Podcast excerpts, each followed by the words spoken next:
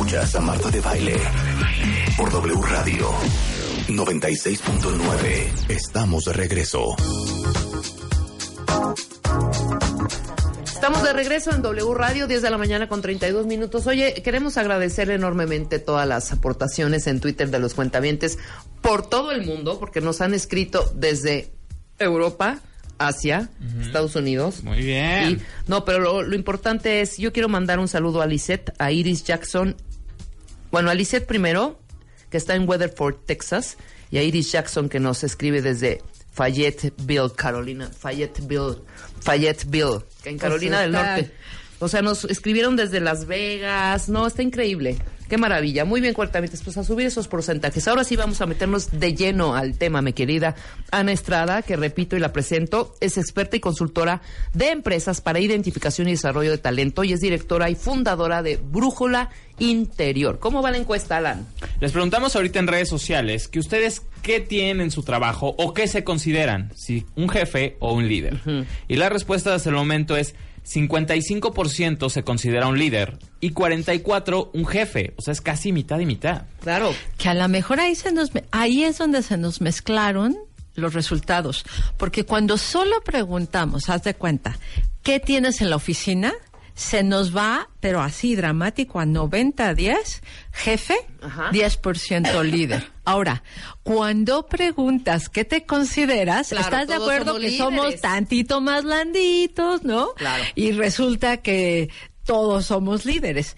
Pero la realidad, y vamos a empezar por ahí para que entendamos la diferencia, ¿no? Un jefe, para ponerlo facilito, un jefe es alguien que está designado por la empresa, la institución, o incluso si es una pyme, un, un proyecto de emprendedor, lo que sea, el jefe va a ser el que está autonominado por la estructura, sea la de soy el dueño, yo puse la inversión o alguien me designó jefe, ¿no? O sea, la autoridad viene dada de un elemento externo.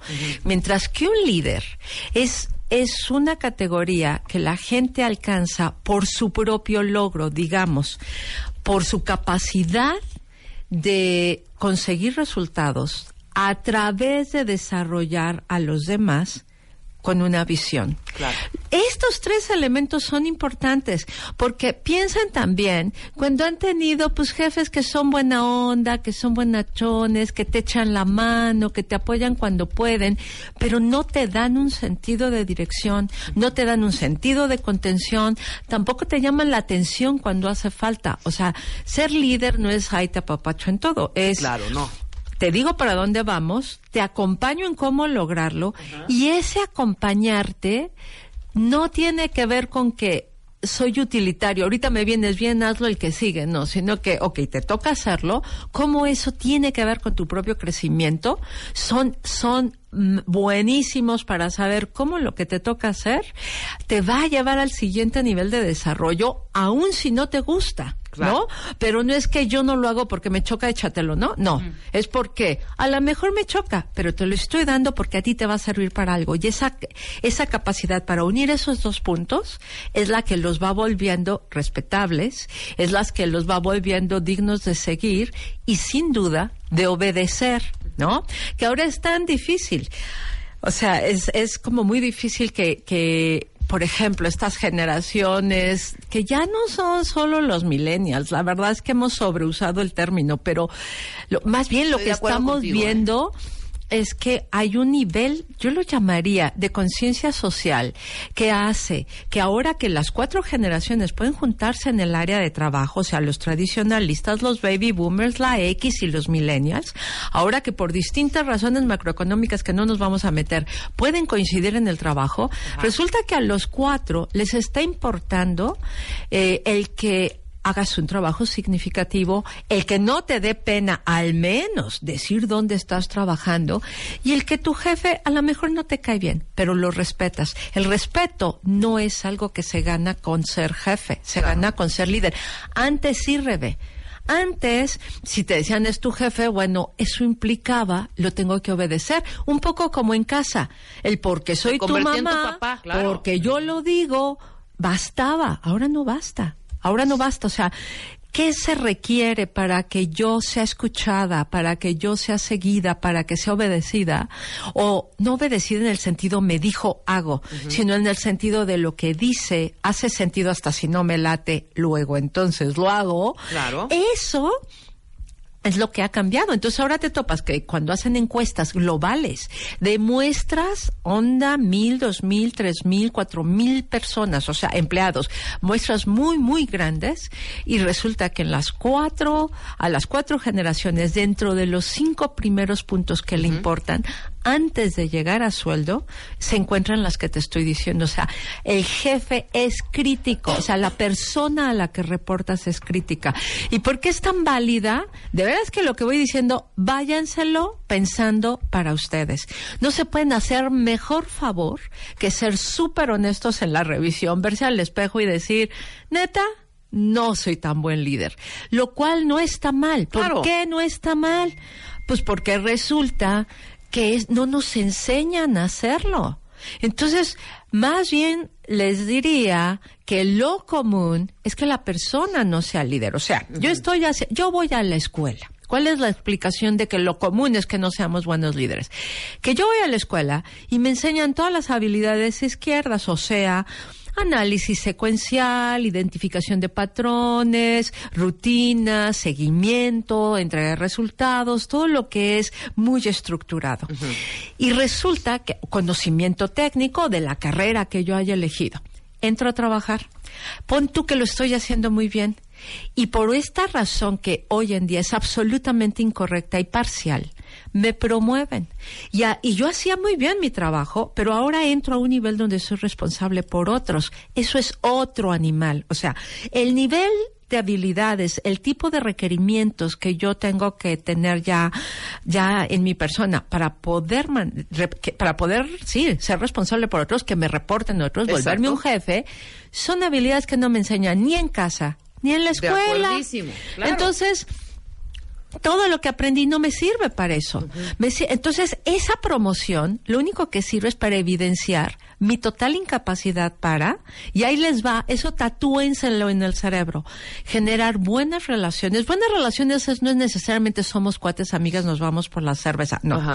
Es hay una capacidad, hay una buena comunicación donde nos escuchamos y aun si no estamos de acuerdo entendemos por qué hay que hacerlo y podemos intercambiar, ¿no?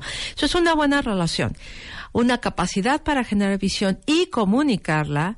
Y tres, dar resultados a través de otro. Cuando a ti te promueven es porque, oh, por ejemplo, hay muchas empresas donde la promoción no es vertical, no es hacia arriba, pero en una, en una asignación horizontal, donde cada vez ganas más experiencia, seniority, todo eso, resulta que eventualmente te empieza a reportar gente Sí, o te vuelves el maestro de Pero como decías, no necesariamente yo soy una fregona en lo que hago, pero quizá no soy fregona en dirigir grupos. Totalmente. ¿no? Entonces ahí y, me y falta. grupos es ya un montón, pero cuando te ponen a uno, a uno, Sí, con hombre, eso basta con eso para basta que para se que note que realmente no se te da y que está rebasado. Entonces la persona, fíjate qué interesante, o sea, la persona se mueve a algo que se llama sobre en- está entre sobrevivir y avanzar. Nota la incomodidad de ahora cómo manejo este, cómo le da instrucciones, a unos les da culpa, a otros se pasan de arrogantes, unos escuchan, otros no escuchan, otros no saben dar instrucción, dar precisión de cuándo se entrega el resultado. Todo esto que implica ser jefe. Y entonces no solo no se vuelven líderes, sino que se vuelven malos jefes. Y entonces, eso los estresa, Claro. les vuelve, los empieza a quemar y los vuelve aún más incompetentes. Entonces genera un círculo vicioso terrible donde me promovieron por razones que no bastaban, me estreso, me, me quemo y me vuelvo aún más incompetente. Entonces es indispensable que la empresa o el empleado que es muy pilas se ponga, aunque sean ustedes su, su propio jefe, o sea, aunque ustedes sí, sean el dueño de empresa, eso implica que yo me tengo que meter a un entrenamiento donde aprendo habilidades, donde me meto a coaching, donde además les voy a decir una cosa que no saben a qué grado es, es cierto y coincide, y es estas taras de relación que yo suelo tener en casa, en la pareja, con los amigos, se o sea, hacen crisis en el trabajo. Porque el nivel de tolerancia que hay en esas relaciones, aun si son muy malas, que yo me llevo del nabo con mi familia, ok. Pero resulta que es mi familia, no, no va a dejar de serlo. A lo mejor los dejo de ver, pero no van a dejar de ser mi familia. Los amigos, vaya que aguantan vara y todo esto. Pero en la empresa no.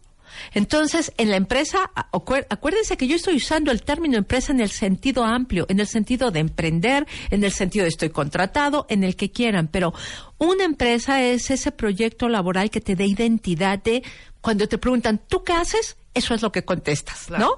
Entonces, en cualquier tipo de empresa que se encuentren, ahí es cuando empiezas a ver que pues no, no se te da, porque nunca lo aprendiste y porque no hay nada más complejo, nada más complejo, Rebe. Lo hemos hablado acá cuando hemos hablado temas de pareja, que, que, que convivir con otro. Y cuando estás en el trabajo, ok, no duermen en el mismo lugar, pero se avientan por lo menos ocho horas juntos. Y si el rollo es digital, porque ahora hago Skype, también agrégale retos de comunicación. Sí, sí, sí, sí. Y agrégale los retos de comunicación, por supuesto. Entonces, eso es lo que es un jefe y la diferencia con un líder. El líder lo se lo gana, ¿no?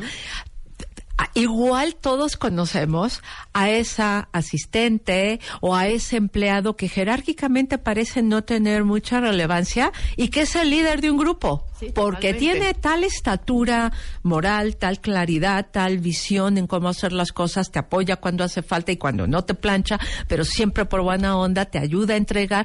Y esa persona es a la que realmente le hacen caso.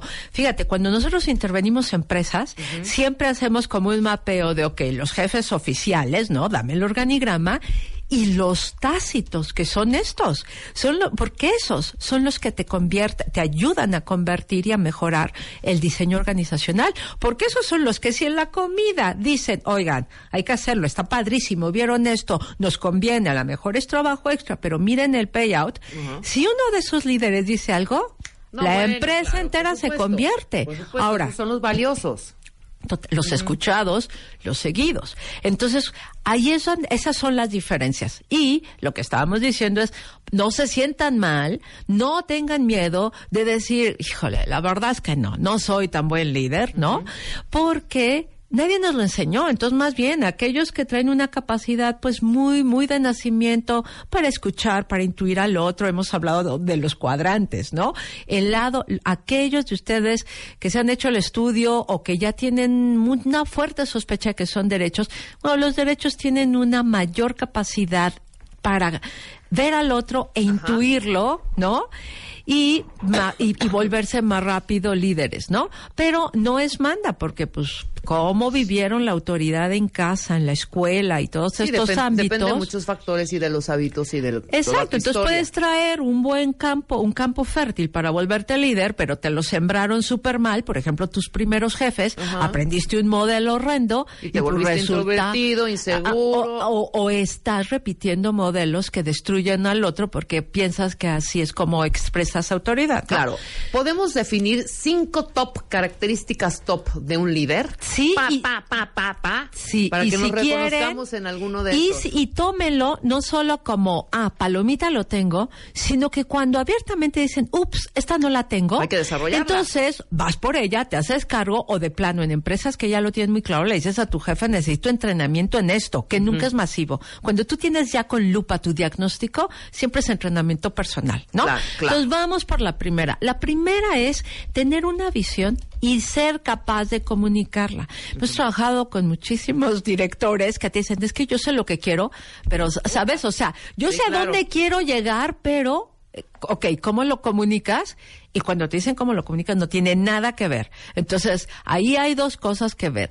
Usted, ¿Qué significa visión? Ahora que se lo están pensando en ustedes, no importa el nivel, no importa si nadie les reporta, todos trabajamos con otros. Cuando tú vas con otra área, otro departamento, un proveedor a pedirle algo, es bien diferente si le dices, necesito un termo para mi té y quiero que sea de este grosor porque solo así entra mi carro, ¿no? es una necesidad puntual, a lo mejor te lo mandan, a lo mejor no. Claro. Y otra cosa es decir, mira, necesito un termo para, porque para mí es súper importante arrancar la mañana con un té que además Hablando del jengibre, es buenísimo porque esta raíz es maravillosa en todos los sentidos. Entonces, el termo que tú me vas a dar hace sentido para mi proyecto de vida. Está probado, todos los que están oyendo. Ajá. Estoy exagerando ahorita la explicación. Sí, pero claro, también pero tomen en cuenta que me tomó cinco segundos Es decirlo. claro. Es nada. La bronca es tener la claridad de la visión. Y está Pero ya me probado. estás generando ahí mí una emoción. Y una, exacto, un compromiso. Ya no me un estás trayendo un termo porque, ay, bueno, pues se quiere tomar un té, su rollo, idiática, lo que sea. No, ya es, estoy contribuyendo al bienestar de otro. Y está probado en, esta, en, este- en estudios que cuando yo soy capaz de agregarle sentido de trascendencia al trabajo del otro y ayudarlo a entender cómo lo que hace contribuye a los demás, esta gente no se va del trabajo por sueldo. ¿No? Es otra cosa. La claro. remuneración de trascendencia es la es una de las más difíciles características de lograr, pero sin duda es una que tiene el líder, ¿no? Claro. Entonces ya esa es la, esa es una. Bueno, la segunda tiene que ver con ser muy específico en aclarar qué espero de ti, cómo y cuándo lo tienes que entregar. Claro. Ahí les va el ejemplo. Si yo les digo, mira, tu trabajo se trata de que recibas las llamadas de los consumidores y bueno, les contestes sus preguntas. Fácil, ¿no? Ok, esa es una forma de explicarlo, ¿no? La otra es decir, mira, nosotros somos una empresa que eh, para la cual es muy importante el servicio porque al escuchar a los consumidores, uno, entendemos cómo hablan, qué necesitan y si estamos dando el servicio y por supuesto si tienen un, un problema puntual resolverlo cuanto antes, pero tu trabajo es mucho más amplio que eso. Por eso necesito que recibas, o sea, te tardes. Cinco minutos máximo por llamada, que tengas esta apertura, que tengas este cierre, que tengas tantas llamadas al día y que si un día no lo cumples te asegures que es porque tocó, te tocó uno de estos súper complicados, ¿no? Que una llamada súper complicada y que capturaste el nivel de reto que había ahí, ¿no? Ya te dije cuántas llamadas, cuánto tiempo, ¿no? Y seguramente te voy a poner en un entrenamiento para que practiquemos un role playing porque no es tan fácil y ya está. Yo ya sé qué significa éxito y ya sé que si no llego a tantas llamadas por día, una dos, o estoy siendo ineficiente o me tocaron gente muy complicada que yo voy a tener que poder explicar por qué fue y a lo mejor hasta aprendemos algo. La gente, fíjate qué diferente en tu tarea es contestarles lo que no saben, o sea, lo que están preguntando y que cuelgues contento, ¿no? Esa es la segunda. Esta en México, bueno, reto mayor. Mayor, la segunda, La segunda. no, esta segunda, o sea, ser específico y súper asertivo en algo muy cortito, reto súper importante en México, así que si todo el mundo dice, "Sí, no lo Que hago, te hagas entender. Sí, O sea, o que te expliques. luego te topas jefes que sí lo hacen, pero piensan que para ser asertivos tienen que ser malos modos, ¿no? Entonces, Sí. va, lo quiero rápido, ahorita no sé qué. O sea, eso también del nabo. O De sea, acuerdo, puedes decirlo de súper bonito, súper O preciso. mucho choro que no se entiende. Sí, aquí, muy acá, totalmente. ¿no? Las personas que no lo hacen, sus equipos no entregan. Y no es que no sean capaces, a veces son capaces. El tema es que no tienen claridad de cómo y cuándo Cómo hacerlo, ¿no? claro. Hay uno muy frecuente, y ese no es México, que tiene que ver con mi equipo se queja de que no, o la gente con la que hablo dice que yo no escucho. Entonces, si quieres, nos vamos a quedar con estas, porque esta tercera es crítica. La de yo no escucho tiene que ver, ah, hay gente que de verdad no escucha, hay gente que escucha. El tip más rápido que les puedo dar aquí es que cuando alguien les habla, validan. O sea, si tú me dices, oye, si yo te digo, ¿cuánto vamos a invertir en la, en la platicada de hoy? Tanto tiempo. Y yo te digo, ah, ok, ¿con corte o sin corte? Entonces ya entiendo perfecto te estoy regresando lo que me dijiste para asegurar que entendí. Claro. Eso a la otra persona le deja esta sensación de me escuchó y validó. ¿No? Entonces, esta es muy común y francamente muy fácil de resolver, pero estás teniendo que cambiar un hábito. Entonces ahí es donde se complica, ¿no? Ahí es donde se complica. Va, hacemos una pausa. Sí. Hay miles y miles y miles de preguntas de, de los cuentavientes, muchas dudas que vamos a responder regresando del corte. Nos faltan todavía tres más para definir. Vamos a la tercera, ¿no? Sí, aunque si quieres la dejamos en cinco, porque estas tres son las que si tú me ¿Esas son las dices, entre 80 y 90% de la gente tiene. Perfecto, recapitulamos, regresando del corte, platicando con Ana Estrada, ¿eres jefe o líder? Después del corte, no se vayan. Abrimos la cuarta convocatoria. Enchúlame el changarro 2018 con Scotiabank. Más de 4.000 emprendedores. 4.000 emprendedores. Un solo ganador. Enchúlame el changarro.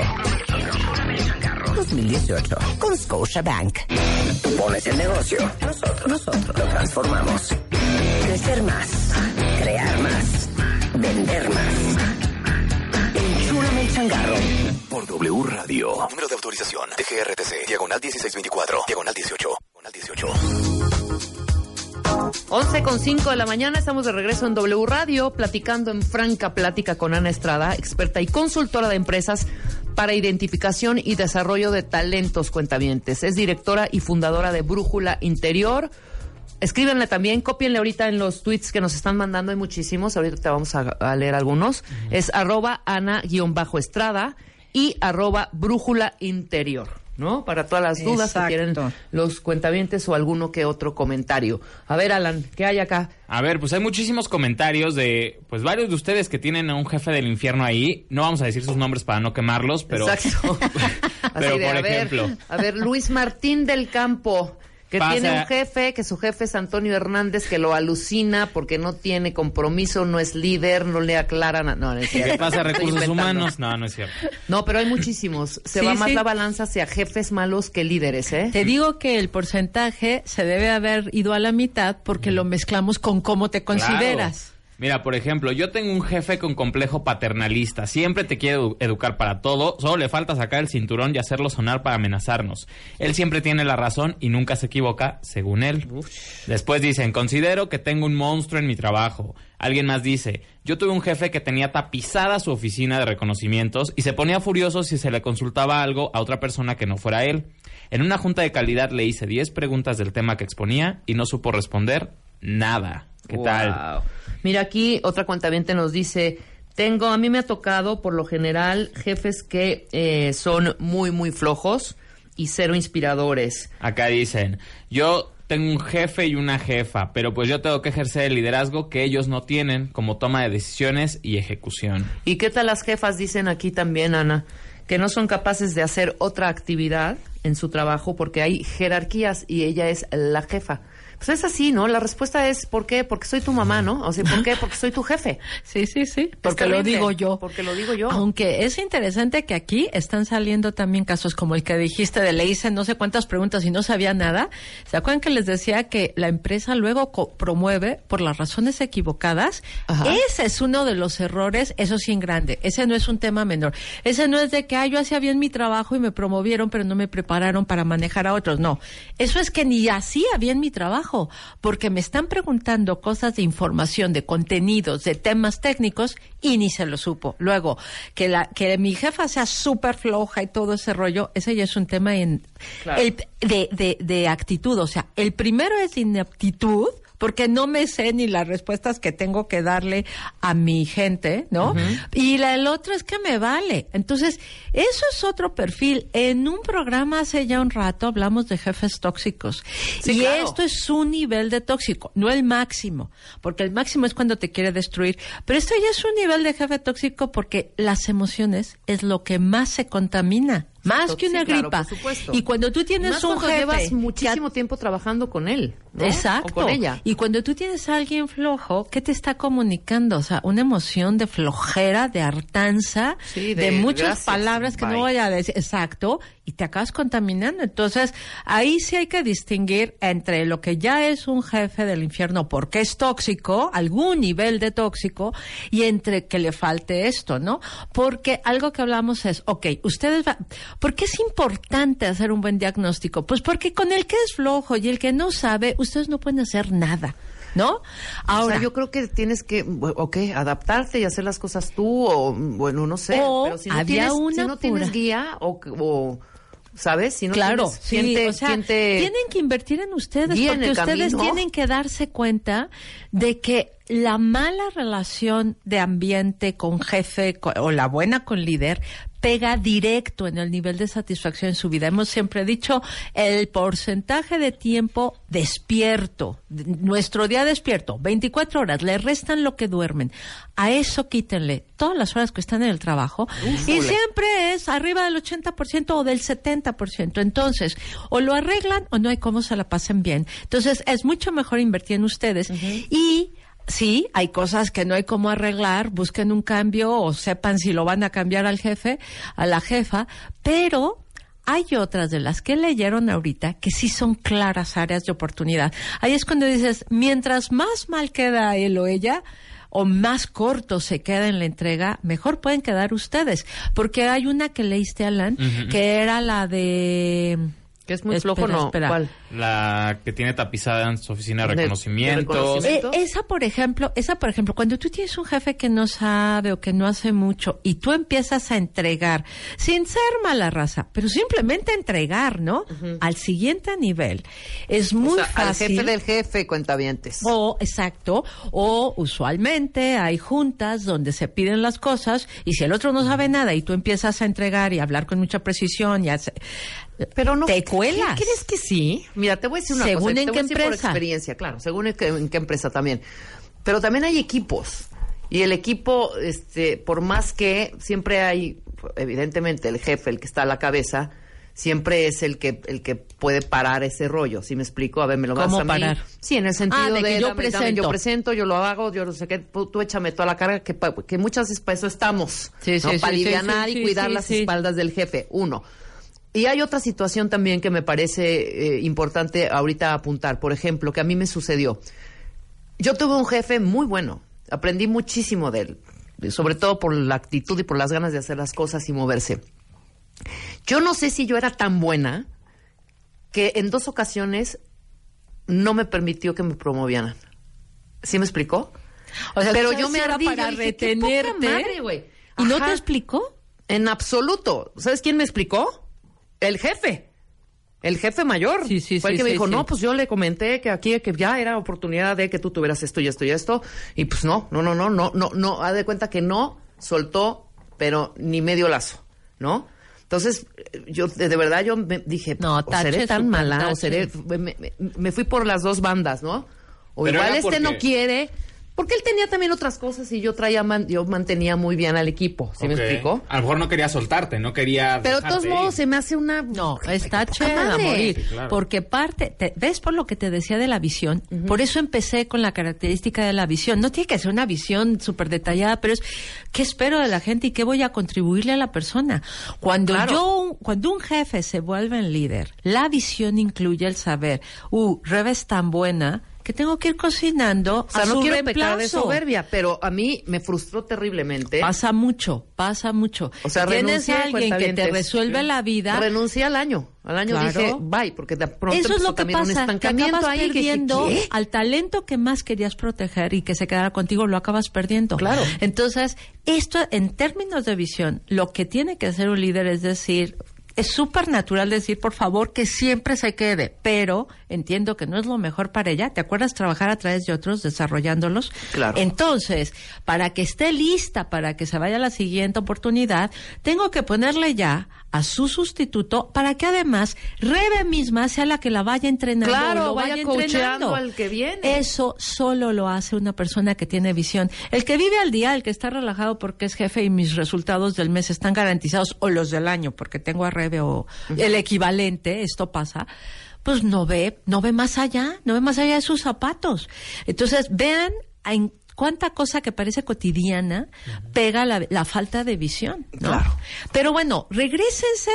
re- La onda de la que, miren cómo abrieron el programa, que estoy, o sea, yo decía, wow, están en miércoles y al 70 y durmieron poco. Ah, miren, a mí no me pega nada tanto como no dormir bien. A los que dijeron tengo tres horas, dormí tres horas y Pero estoy al toda la 100, actitud, bueno, ¿cómo no? me les postro, ¿no? Empezaron así, esa misma actitud hay que mantener. Cuando tú tienes un jefe que no jala, o sea, un jefe neutro o malo, ¿no? Porque un jefe bueno se te va a volver líder. Pero un neutro o malo, ah, es X o no te suma y te va para jala para abajo. Busquen primero si lo que es un hueco, una carencia en ese jefe es una fortaleza en ustedes, o si no la es, si la pueden desarrollar, porque ahí se cuelan. Para eso tienen que ser buenos haciendo diagnóstico, porque tienes toda la razón que hay empresas donde no va a pasar. Si mi jefe es de los de dame todo y yo voy solo a la junta, pues nunca va a pasar. Jamás, Pero claro. si es de los que yo vengo con varios, sí se puede notar que la que sabe, el que lleva, o todo eres ustedes también. O sea, la tercera que le digas al jefe, inclúyeme, te va a incluir, por más piedra que sea el jefe. De verdad. O, o porque le vas a alivianar de pronto en la junta o en la presentación o sea lo que sea, le vas a alivianar algo. Porque tú lo Totalmente. hiciste. Entonces, si tú ubicas en qué tipo de empresa estás y cómo se juega el reconocimiento, tú vas a poder saber qué, qué estrategia sí sirve para que su hueco se vuelva tu ventaja y qué hueco de ese jefe o mal jefe no hay ni cómo arreglarlo. O sea, te cambias de área o te cambias de empresa, pero lo haces no porque te fuiste enojado, no porque te saltó, no porque te robó el crédito, porque ya tenías una lectura del tema y generaste una estrategia para moverte. Para eso, cuentavientes, hay que saber qué quieren. ¿Y sabes cuántas personas saben qué quieren? ¿Cuántas personas han ido a un taller de plan de vida laboral? ¿Cuántas personas se han sentado dos segundos a decir, ah, pues me gustaría que mi vida vaya dos, tres por este tipo de actividades, este tipo de gente, este tipo de contribución? En México, casi nadie. Y ahí es donde se genera el problema y nos volvemos pura queja. Porque la empresa sí invierte, pero a veces días, en generar qué va a pasar este año, cómo se abren los objetivos por Claro. cuarto, cómo se abren por ventas, cómo se abren por rentabilidad, por número de empleados, cómo se van a hacer los cortes, cuál es la visión a cinco años, y nosotros no. Entonces, piensen cuando ustedes están con cuates y hay alguien que sí sabe lo que quiere hacer y lo Claro. que quiere cenar. Van a acabar haciendo lo que la persona que sí sabe lo que quiere hacer. Entonces, ustedes tienen que invertir en ustedes o mover a su empresa para que les pague esa inversión, pues para que la onda esté más pareja y pueda haber un diálogo, ¿no? Como el que describía Rebe. Totalmente. Aquí Agente Lechuza dice algo muy bonitísimo que lo quiero recompartir con todos ustedes. Dice, tenemos los, tenemos los jefes que tenemos para saber los pros y contras del tipo de líder que podemos ser. ¡Guau! Sí, claro, por supuesto. Una inspirada. Muy bien, agente Sí. Lechuza. Bien, ¿no? Sí, No, sí. increíble. Y bueno, o sea, son muchos y muchos y muchos los tweets que nos han mandado. Arroben, por favor, a Ana-Estrada y arroba Brújula Interior. Pensamientos finales, mi querida Ana. Miren, piensan que hubiera una fórmula que fuera a mayor inteligencia social y emocional, no es lo mismo, ahorita no la vamos a detallar, a lo mejor en otro programa, pero a mayor inteligencia social y emocional, o sea, reconozco que estoy sintiendo, puedo manejarlo y no me secuestra el carrito de las emociones. Y por el otro lado, socialmente, puedo manejar a esos que me cuestan trabajo, mientras más tengan de esas dos, hay mejor, hay mejor rendimiento y, ma- y brillan más como estrellitas en la asignación que estén. Claro. Porque así el de enfrente sea un nefasto o una nefasta, eh, esta última, este último tuit que leíste es perfecto para el cierre, porque lo van a ver como materia prima para decir, ah, esto me suma, esto no me suma, y uno siempre puede aprender revés. Por la vía positiva decir, wow, quiero Claro. ser así, o por la negativa de decir, uh, eso es lo que nunca quiero ser. Ya le debes una, ya aprendiste. Alan tiene otro, Mira, ¿no? acá dice Rubí algo buenísimo. Yo sí hice lo que dijo Ana Estrada de entregar lo que mi jefe no sabía hacer. Y al año siguiente me promovieron. Mira. ¡Guau! Me dio escalofrío. Mira, Ese es el bien. tema. Con tu último tweet, el que acaba de leer Alan, y esta fórmula de si ustedes están cortos en habilidades sociales o emocionales, entonces inviértanle y se cuelan. Porque el que no se queja y va viendo por dónde se cuela, pues estos malos jefes te ayudan a volverte el líder tú. Claro. Y Oye, esas no, habilidades... y eso no se tapa. Si yo veo que cojeo en algunas, Brújula Interior me puede ahí hacer algún el, el paro con esto. Por supuesto, y te puedo decir que las, las habilidades que les leí ahorita es la forma en que nosotros lo trabajamos. No hay muchos lugares donde te digan, ay, ¿qué crees? Para ser buen líder necesitas hacer una visión. No. Te Claro. dicen totalmente otra lista. Pero si- lo que hemos visto es este rollo de la visión a la gente le asusta porque es abstracto. Cuando ves que tiene que ver con quiero mi té, dame mi termo, me ayudaste a algo que en mi largo plazo es bueno, cuando conectas con trascendencia se vuelve súper sencillo. Entonces, esa es una habilidad. Luego vienen las de cajón, ¿no? O sea, poder manejar la frustración del otro, construir resiliencia, entre enseñarle toda la parte que tiene que ver con, con bueno, sí, sin duda con manejo de emociones y dos que no hablamos, que era hago o no lo que se llama liderazgo situacional. O sea. ¿a quién le tengo que hacer micromanagement porque está empezando y está perdido?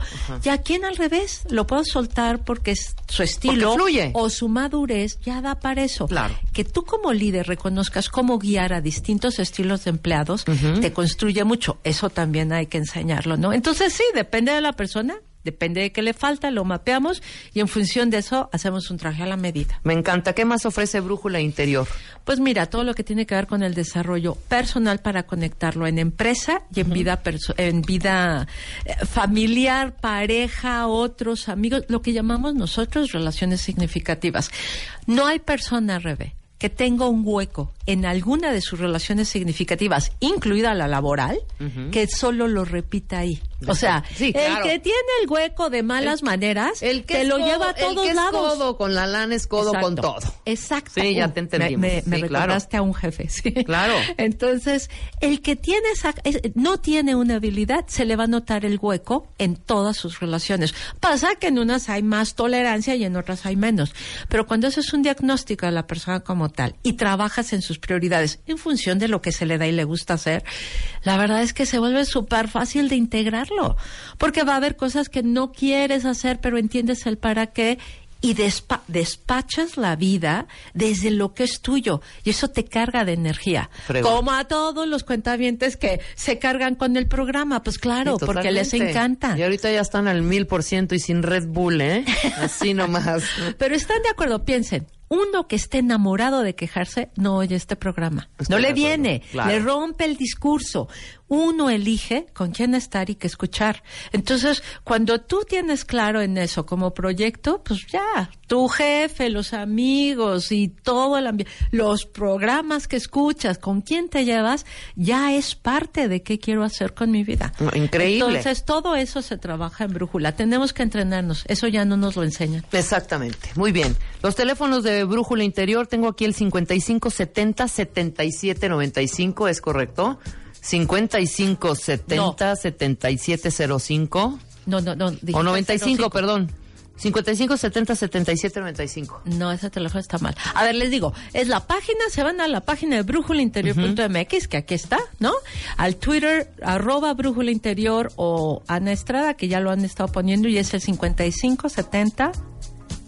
Puta, ya estoy viendo el 95. y Sí, es aterra. 7795, hija. A ver, Bueno. 5570, ¿En quién espérense, cuentavientes, va. Re- Rebe se lo puede saber mejor que no, yo. pues es sí. que es el que siempre hemos tuiteado. A ver, eh, No, nada sí, más. siempre lo hemos tuiteado. Nada más apunten 5570, aguanten, aguanten, Sí, aguanten, que Ana Estrada. 7795. Así está en tu página. 7795, Ana. Y es su No, compañía, no. imagínense. No, olvídenlo, yo no soy la del teléfono.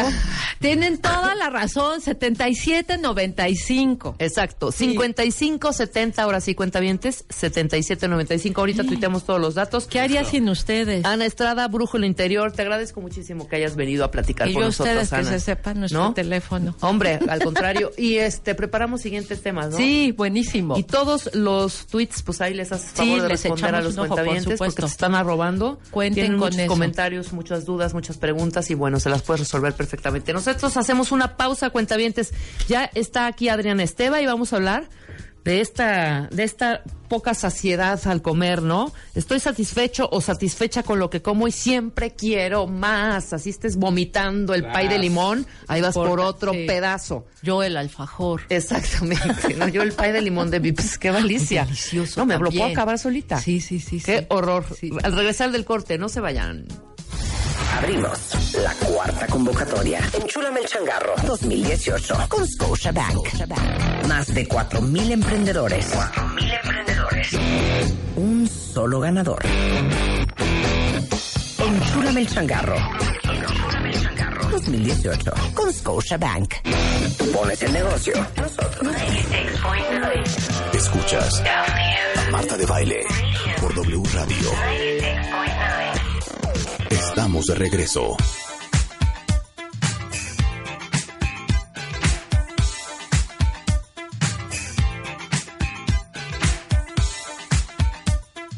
Oh, está cañón, cañón, cañón, cañón. 11 Estamos de la acá. mañana con 34 minutos. Es que me estaba comentando el querido Alan que en Estados Unidos hay mucha cuenta avientada. Sea, estamos leyendo todos los comentarios de los cuentavientes. Bueno, en todo el mundo, Nueva ¿eh? York, en todo el mundo, pero hay mucho cuentaviente en Estados Unidos, muy bien. Sí, está bien, está bien, está bien, Está está bien. bien. Muy bien, mi querida Adriana Esteba ya está aquí en la cabina. Ella es especialista en nutrición emocional, autora de Cuando la comida calla mis sentimientos y en la comida como en la vida. Y eres facilitadora también del taller Comiéndome mis emociones. Adriana, bienvenida. No, hombre, pues yo aquí encantada. Al hablar 100% también. de- de- sí, claro, y me consta eso de los cuentavientes porque eh, después de estar aquí, por lo general me busca mucha gente de Estados Unidos, de Europa, de Claro. Bélgica, o sea, y es padrísimo que hoy a través de la comunicación en línea pues podemos tener terapias y podemos hacer mil Está cosas. increíble, ellos, ¿no? Está increíble, Muy bien, el tema de hoy, ¿por qué nunca estoy satisfecho o satisfecha con lo que como y siempre quiero más? ¿Será que somos muy perseverantes? ¿Que somos muy... o sea, estoy poniéndole la cosa linda, pues, que mm, queremos siempre más y más y más porque somos en, en la manera... La manera am- amable, Positiva, ajá. en la manera positiva, ¿cómo se dice cuando quieres, pero eres, soy como que, no aborazado, soy Perseverante. no perseverante, tiene una palabra, mm, ahorita me voy a acordar. Pero bueno, es la parte positiva de eso, de siempre querer Sí, más. sí, sí, de siempre querer más. Pero hoy vamos a ver, pues sobre todo, mira, el, el- el- nuestro plato de comida nos habla muchísimo de lo que hacemos en la vida, ¿no? Ajá. Y para quienes hemos estado en este tema de las dietas y de buscar eh, la relación con la comida, pero por un lado quiero adelgazar, pero por un lado me quiero tragar todo lo que hay en el plato y demás, pues la satisfacción se vuelve como un, un premio muy preciado y pocas veces alcanzado. Claro. Y pues la pregunta que ahorita les, les hacíamos cuentavientes es como en la comida, ¿qué es lo que les da satisfacción, no? ¿Qué es lo que los hace sentirse muy felices? ¿Comer lo que les gusta? O sea, decir, me estoy comiendo lo que realmente me gusta. O comer mucho, porque hay gente que dice, es que yo solo quedo satisfecha si, si de veras trago muchísimo. Sí, claro. O seguir las reglas. Me deja muy satisfecho haber cumplido con mi dieta perfecto y no me comí ni un gramo más de lo que me dijo mi nutriólogo y eso es lo que me deja satisfecho. O comer lo que realmente a mí se me da la gana. ¿Qué sería lo que realmente A les ver, deja contesten la encuesta, no? ya está A mí yo Twitter. creo que lo que me gusta, ¿eh? O Mm. sea, tú me das tacos al pastor, fabada o tacos de villamelón y me puedo estar eternizada. Y ahí está, bueno, ahorita vamos a hablar de, de- de Ajá. ese punto porque estaría interesante ver hasta dónde está la satisfacción ocurriendo. Es horrible, es horrible. A Porque ya el tercer taco ya no quieres el cuarto y el cuarto te lo tragas ya sin sabor, ya, ya no tienes ganas. A mí me pone muy Sí. feliz no romper las reglas. Fíjate. O sea, ahorita que estoy con Hernán Fraga, con la dieta, la verdad es que, o sea, sí, ayer justamente estábamos cenando y eh, con quien estaba se comió una torta al pastor deliciosa con queso y yo me moría. Y yo ahí con mi eh, lechuga. Y al momento sí fue esa sensación de, "Ah, ¿por qué no estoy comiendo eso? Pero ya cuando acabó la cena, me sentí bien conmigo. Dije, wow, no rompí la dieta. Están, entraste en conciencia. Porque ahí lo que estamos viendo es que la satisfacción no es algo que esté externo, ¿no? Es algo que tiene que ver conmigo, con lo que yo necesito y que en ese momento estoy pudiendo cubrir. Entonces, vamos a ver como varios puntitos. Acuérdense que yo hablo acerca de la comida, pero en realidad es acerca de la vida, ¿no? O sea, el Totalmente. ejemplo tiene que ver mucho con la comida y, creo que- y sé que es un tema que todos conocemos, entonces muy fácil este, ahí tocarlo, pero que tiene que ver con la vida, ¿no? Eh, entonces vamos a ver estos puntitos y a ver qué les parece cuentavientes, de qué se van dando cuenta y ojalá no lo compartan. Claro. Y uno de los puntos que tiene que ver con la insatisfacción, curiosamente, es no comer lo que yo realmente deseaba, ¿no? Eso es Eh, lo que sea, lo que Come- caiga. Exacto, lo que caiga y que a veces ni siquiera me pregunté si a mí me gustaba o no. Y entonces voy a estar buscando en ese sabor que no es el que deseaba, lo que yo realmente deseaba. Y es como si un plátano quiero que me sepa a cóctel de camarones, no, no vas a ver a cóctel de camarones. si yo quería cóctel, me lo hubiera comido. Entonces estoy continuamente insatisfecha porque no era lo que yo quería. Claro. Me acuerdo que una vez una chava me decía, claro, ya entendí por qué vivo insatisfecha. Si me desayuné un polvo disque de claras que sabía asqueroso, con un té disque sabor chocolate que sabía asqueroso, me dijo, claro, estoy furiosa, estoy insatisfecha. Por supuesto, no era lo que realmente deseabas. Y voltear a ver qué, qué es lo que realmente deseamos es todo un reto, ¿eh? No, bueno. o Es todo un reto. Claro, que es todo un reto. Porque muchas veces decimos, no, bueno, es que a mí me encanta comer, no sé, papas. Y cuando volteas y dices, ¿de veras, de veras te encanta el sabor de las papas? Y te vas a dar cuenta que a lo mejor es más la rebeldía de comer papas que lo que realmente te gusta, el sabor, la consistencia, la textura. Pero a veces así vamos por la vida, como con gustos muy heredados. Sí, claro, ándale, exacto, más bien es eso, ¿no? Sí, Si una- a mí no me gustan las albóndigas, pero como me las tragaba desde chiquita y mi mamá me las hacía tragar a fuerza, pues, o sea, ya es como mecánico. Ya es mecánico. Una chava me decía, ¿cómo no voy a comer pan si soy nieta de panadero? ¿No? Y era, pues, ¿qué dejarás de ser nieta de tu abuelo si no comes pan? ¿no? Exacto. O, aquella, Exacto. o aquella la, la comfort food que no sé, a mí me recuerda mucho un caldo de pollo de con Ay, fideos. claro, y te recuerda a tu casa delicioso. cuando eras niño. Delicioso, claro. Y que ese es otro de los puntos que vamos a ver, que nos comemos la comida más por la idea que tenemos de la comida que por lo que realmente está pasando. O sea, cuando estás triste, ¿por qué el caldo de pollo es como importante? Ay, pues Por mira. ejemplo, ¿no? Porque es Sí. como regresar a tu infancia, como Regres- regresar a tu casita con mamá y Sí. con papá y con abuelitos. Sí, son sabores muy re- muy comfort food, Muy ¿no? comfort Soy food, claro. Muy reconfortante y de verdad está bien, ¿eh? O sea, aquí no está ni bien ni mal, es solo darme cuenta que en ese momento a lo mejor eso es lo que estoy necesitando. Este confort, este traerme algo de, de, de ese momento y que de veras, si me dijera alguien, oye, no, mejor cómete un apio, dirías, ay, no, gracias. No, gracias, claro, por supuesto. Ay, no, nunca, nunca he empezado No. una conversación intensa en decir, en decir, mira, nos estábamos echando un par de ensaladas. Cero. No, jamás. O por ejemplo, Nunca en la vida. lo No. dulce. O lo dulce. O sea, ¿cuántos clichés en las películas, estas chick flick que hemos visto, que estás deprimido, te corta el novio claro. y que agarras el bote de helado a comerte la cuchara? y los brownies. Y, los, los y está, brownies. aparte que está como muy, eh, muy tipificado en, esa es la comida que se usa con la tristeza. Pensemos en algo, la leche materna es dulce. Claro, O sea, además. es el primer sabor que probamos y que estaba lleno de dulzura en todo el entorno, abrazo, compañía, contención, mirada. Claro. Además, curiosamente con un alto contenido calórico para preparar al bebé a crecer y poder hacer todos los cambios físicos, neurológicos, eh, de todo lo que tenía que hacer.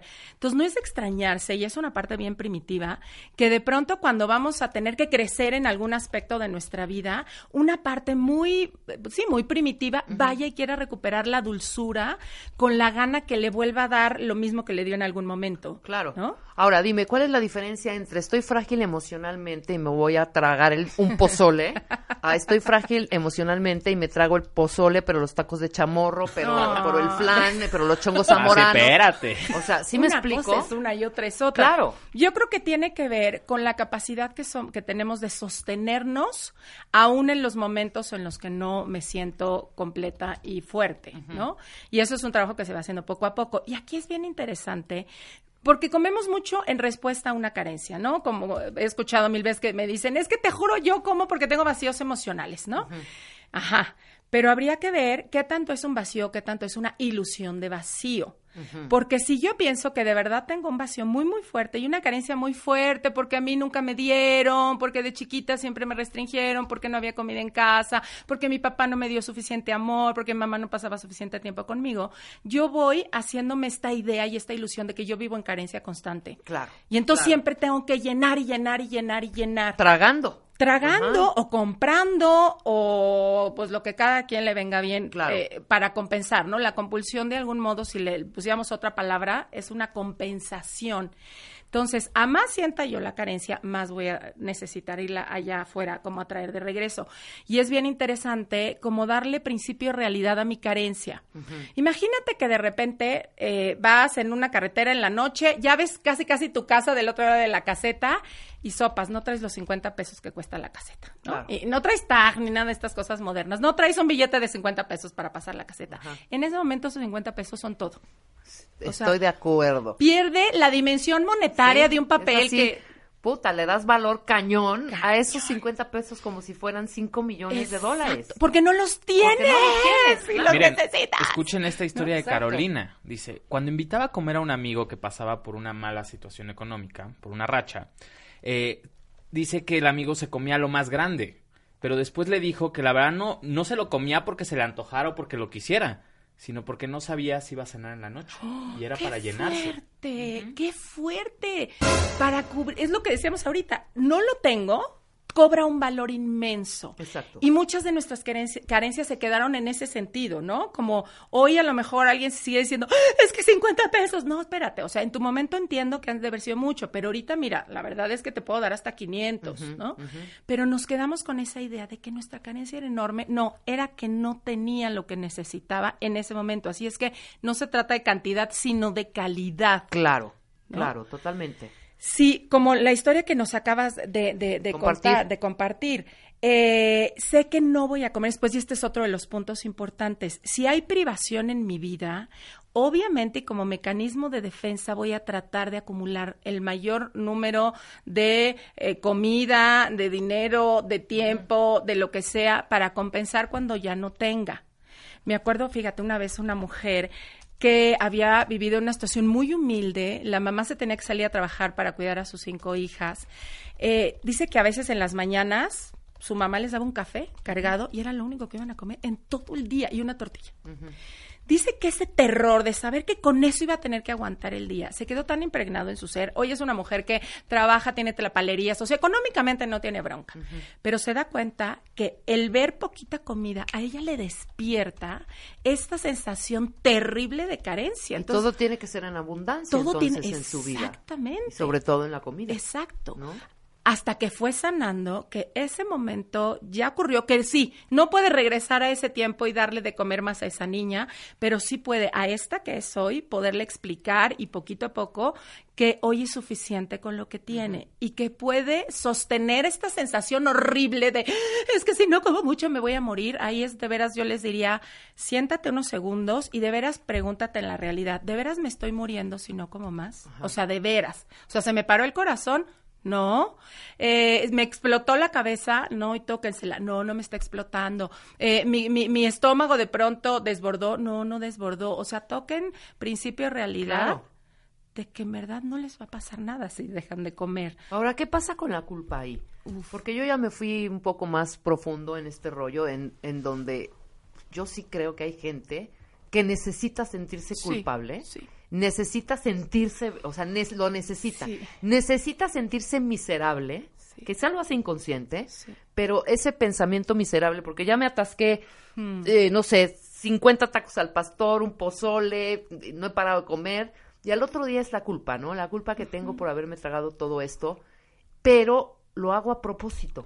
Qué interesante lo que estás me diciendo, Rebe. explicó? Claro, es como el tema ya no fue si comer o comer, es llegar al sentimiento de culpa. Claro, llegar al ¿No? sentimiento y sentirte miserable y sentirte cucaracha porque necesitas, no sé, si por no traicionar a tu familia miserable Exacto. Puede ser. o por no traicionar a tu mamá víctima, Exacto. ¿no? ¿Sí me Claro, explico? fíjate que te- tengo, ahorita me vienen dos casos, este, como en ese ejemplo, una mujer que es justo la mamá se había quedado viuda muy, muy joven y entonces eligió y le comunicó a todos que ella cerraba su vida sexual en ese momento y emocional porque ella solo se iba a dedicar a sus hijos y porque ella sufría tanto y bla, bla, bla, bla.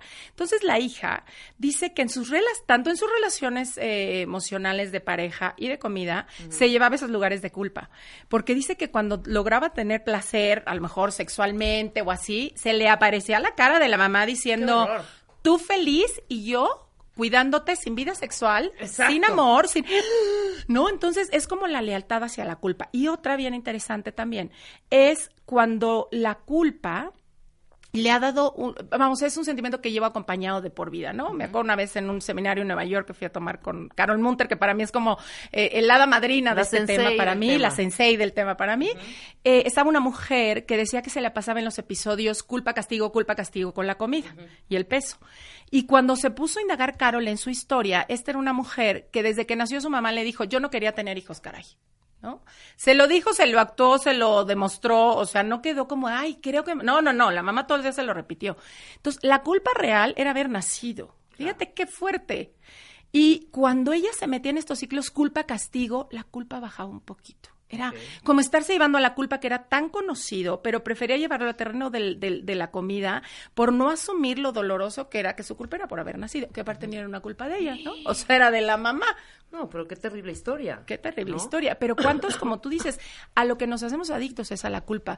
Cuando nos hemos mantenido en una emoción mucho tiempo, es como si toda nuestra química, así como el adicto se vuelve adicto a la heroína, a la cocaína, a la comida, lo que sea, nos volvemos muy adictos a la sensación. Porque llevamos mucho tiempo estando en una sensación parecida. Y es igual la abstinencia. Es como, Claro. ¿cómo voy a vivir sin culpa? Por más doloroso que sea, es quién voy a ser entonces si no tengo culpa. ¿no? Ahora, imagínate, emocionalmente fracturado y Sí. todavía con 150 kilos de más. No, bueno. Pero O sea, sí me explicó, sí. por eso es importante Sí. trabajarlo. porque Muchísimo. En dos minutos ni te das cuenta Sí. y ya estás hundido Sí. emocionalmente Sí. y obeso. Sí, claro, ¿No? exacto, porque mira, la comida en primera Que tiene instancia. que ver con, con salud, pues. Sí, Más con- que ya olvídense ya del físico, con salud, hombre. Pero fíjate, y esa salud como también se vuelve, o sea, mermar mi salud, se, sigue siendo como un tema y un grito. del mismo círculo. Claro, es el mismo círculo. De mira, yo ya no me puedo mover, porque nos victimizamos interiormente, pero al final acabamos también fastidiando al otro. Es como, eh, y Sí, yo estoy jodida, ahora te yo estoy jodes jodida, ahora conmigo. te jodes claro, conmigo. Totalmente. Y con la comida pasa algo cuando se nos no se nos dio la libertad de comer lo que nosotros queríamos comer, cuando se nos forzaba a comer cuando no queríamos o a no comer cuando teníamos hambre, se fueron aplastando nuestras necesidades básicas. Y entonces la única forma que tengo de integrar esto que está allá afuera diciéndome, te vas a tragar esto, me da igual si tienes hambre o no, o no vas a comer, me da igual si te estás muriendo de hambre, fue como yo solito aplastando lo interno, pero al final acabo haciendo lo que se me da la gana. Claro. Ante allá Claro. afuera, te digo, claro, claro que sí, te juro que me voy a cuidar. Claro que sí, te lo juro que yo voy a hacer lo que tú me digas, pero por dentro, hacer lo que a mí se me da la gana ni madres, es la única forma de mantener mi dignidad. Sí, sí, sí. ¿Sabes? Claro, de no perder. de no perder. Ajá. Entonces, fíjate qué fuerte. Y bajo esto nos podemos poner 200 kilos No, encima, ¿eh? bueno, por supuesto, por supuesto. Para quedarnos ahí en este lugar de no lo voy a hacer. Y este es otro de los puntos por los que a veces no tengo satisfacción. Cuando mi forma de comer va en, en- en relación estar satisfaciendo a otro. Ponme un ejemplo, ponme un ejemplo. De...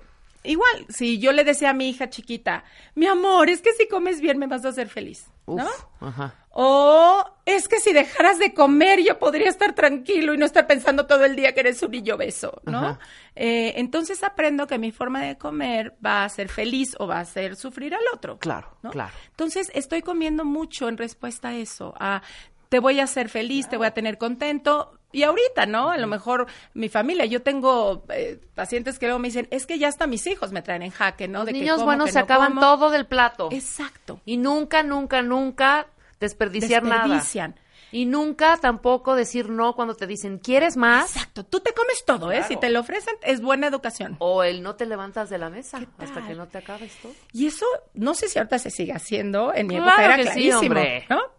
Y eso es como comer en respuesta a algo externo, a que entonces me premien, a que entonces mi mamá esté contenta, a ser un buen niño, a ser una buena niña. Claro. Y hoy lo sigo haciendo, ¿eh?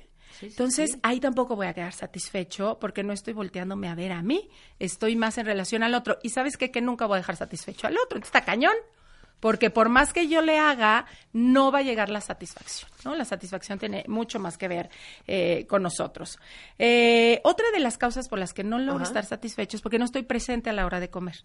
Yo creo que la satisfacción es como una señorita muy mona que llega y me dice, hola, ¿está Rebeca? Le vengo a entregar su satisfacción. Ay, no, Rebe anda pensando en qué va a hacer en el programa de mañana. Uy, no, Alan se fue a ver cuántas calorías tenía lo que se está comiendo. Uy, no, ¿no? Entonces, la satisfacción no se me puede entregar si yo no estoy en casa, porque la satisfacción no es el resultado de, es un continuo. Entre cada bocado que yo vaya estando satisfecha, voy tejiendo mi satisfacción. O sea, mi, mi, mi, mi satisfacción no va a ser el resultado de haberme acabado la comida o no va a ser Claro. el resultado de haberme comido tal o cual. Es que yo esté estando consciente de si es satisfactorio o no el bocado que está en la boca. Y el momento que representa el- la comida en, en familia o como sea, ¿no? Compartirlo y estar consciente.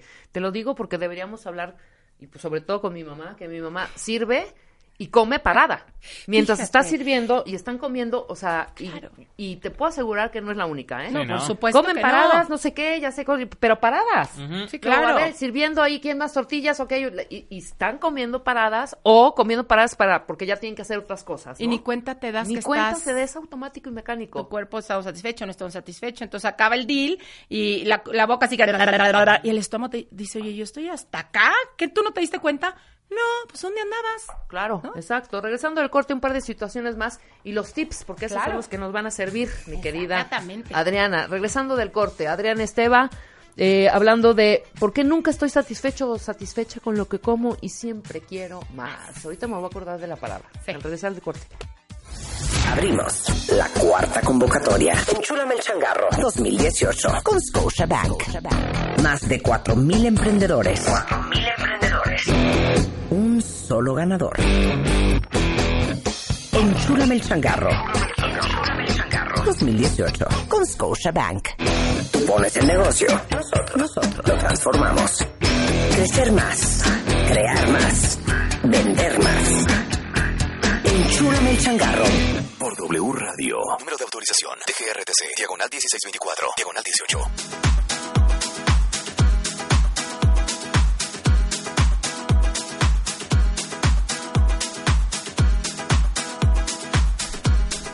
Ya son las 12.